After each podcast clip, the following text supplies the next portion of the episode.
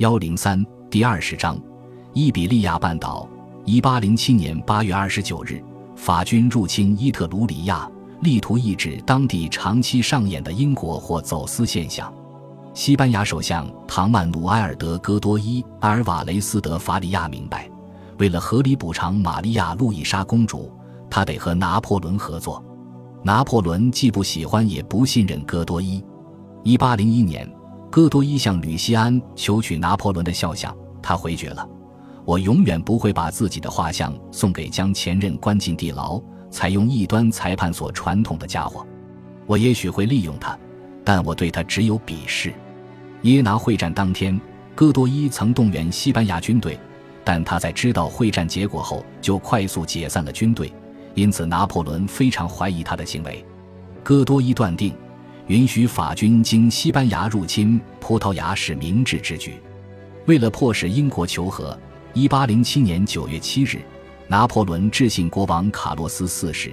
最重要的是，必须从其势力范围中夺取葡萄牙。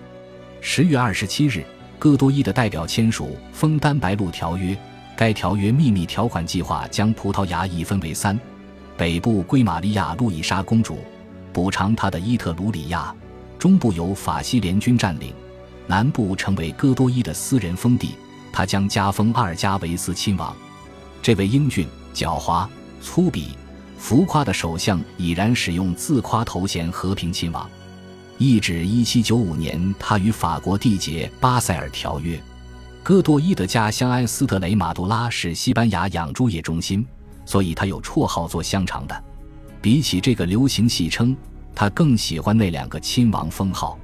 条约保证了卡洛斯四世的统治疆域，允许他使用头衔“两美洲皇帝”。十月二十九日，拿破仑批准条约。此时，法军已深入伊比利亚半岛，朱诺向葡萄牙进军。十月十八日，他已渡过比达索亚河，进入西班牙，就连里斯本也没有抵抗他。十一月二十九日。葡萄牙王室登上皇家海军战舰，早早逃往里约热内卢。他们离去时，群众在码头上喝倒彩。拿破仑命令朱诺确保他的工兵沿途绘制西班牙公路草图。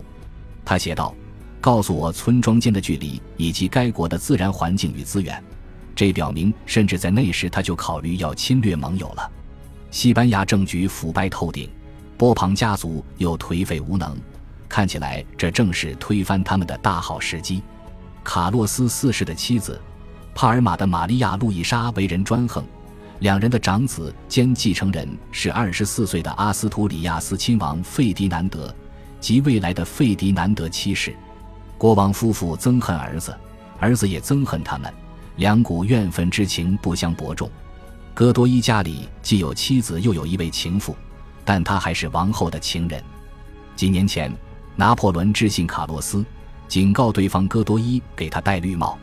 戈多伊截获了这封信，但卡洛斯太顺从了，以至于前者什么也没做，只是任由这封信送达后者。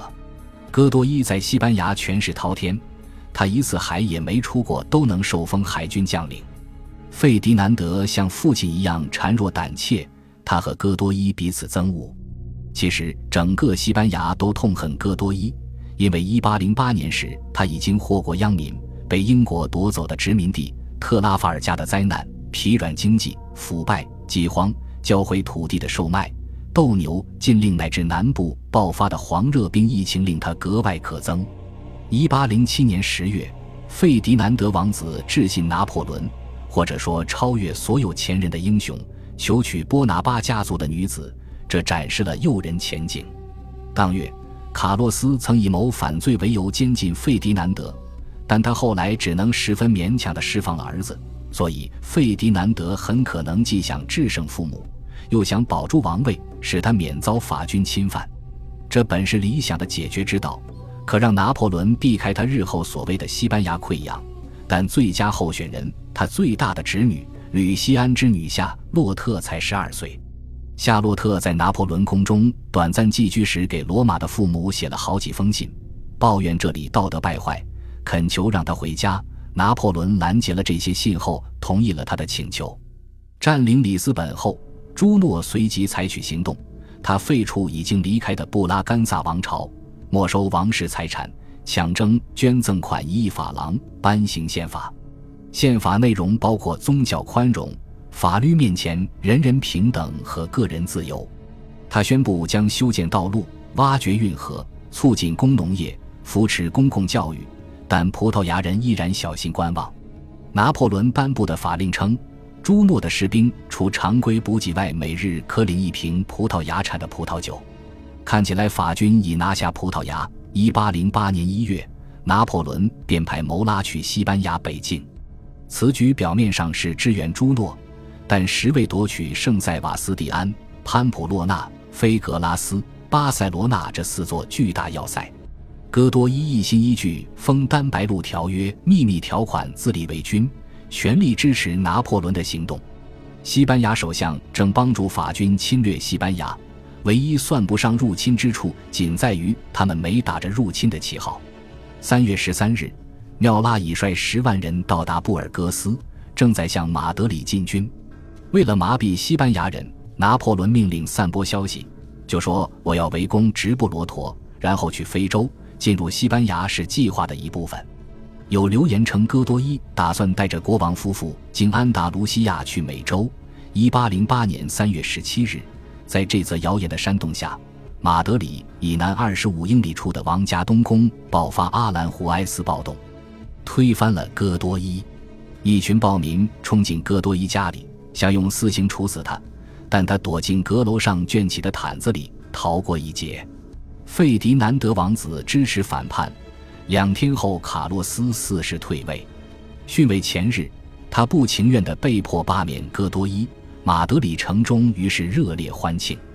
我已做好充分准备，要在西班牙实施一些改变。拿破仑得知消息后，对萨瓦里说：“但我想事态没有按我期望的轨道发展。”他发现有机会扩张势力，于是不肯承认费迪南德的王位，称卡洛斯是自己的忠实盟友。戈多伊躲了三十个小时，饥渴万分。他试图去当局自首，但被暴民抓住了。他们几乎搞瞎他的一只眼睛，还弄伤他的臀部。不过他还是活着归案了。西班牙财政大臣在马德里被杀。暴民洗劫了戈多伊及其朋友的家，然后又去抢葡萄酒商店。当时，西班牙公众和英国媒体认为是拿破仑煽动了暴动，但实情并非如此。然而，他挑拨各派的关系，设法借此来利用暴动提供的机会。拿破仑怀疑费迪南德既是保守贵族和教士的傀儡，又是英国的秘密盟友，而西班牙的战略和经济地位十分重要，他不能让此人继续统治他了。拿破仑承受不起南部邻国的混乱状态，何况该国此前一直每月给他五百万法郎。再说，他甚至在特拉法尔加海战后仍拥有庞大的海军。只要他还想重拾亲英梦想，他就需要这支海军。一七零零年，路易十四立波旁族人为西班牙国王，然后这个家族才统治西班牙。此刻，波旁家族实际上制造了权力增物的真空。五月十八日的事件已然证明，如果拿破仑认为有利可图，他非常乐意发动政变。而且在操作上，他也相当在行。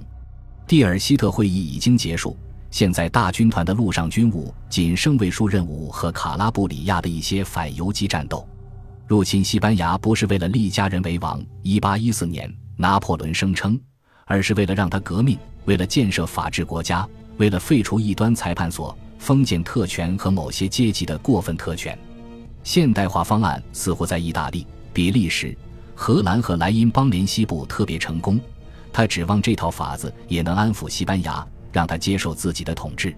这一过程总是颇有事后文事的意思，但他的确希望西班牙的一些阶级欢迎他的改革，某种程度上他也做到了。拿破仑说他并不想要西班牙在拉丁美洲的巨额财富，称该国只需每年给他六千万法郎，以便在其境内实施法国化的措施。尽管有这些渴望，但西班牙战争系王朝战争，和他之前的所有战争都不相同。从这个意义上看，西班牙战争表明他背离了过去的革命战争。三月二十一日，卡洛斯四世撤回逊位声明，他提出了一个非常合理的理由：退位是被迫的。两天后，缪拉率蒙塞军和杜邦军的五万人占领马德里。起初一切似乎平静下来了，即便次日费迪南德返回马德里时受到狂热的欢迎。费迪南德认为拿破仑只想罢免戈多伊。四月十日，他离开马德里，去西班牙边境附近的巴约讷和拿破仑开会。国王夫妇也各自赴会。西班牙人民和费迪南德本人都认为拿破仑会承认他是西班牙的合法国王。在王子去巴约的途中，百姓们便脱掉夹克衫，放在他的马车车轮下，以便保存旅程印记。这次旅行是他们一生中最幸福的时刻。感谢您的收听，喜欢别忘了订阅加关注，主页有更多精彩内容。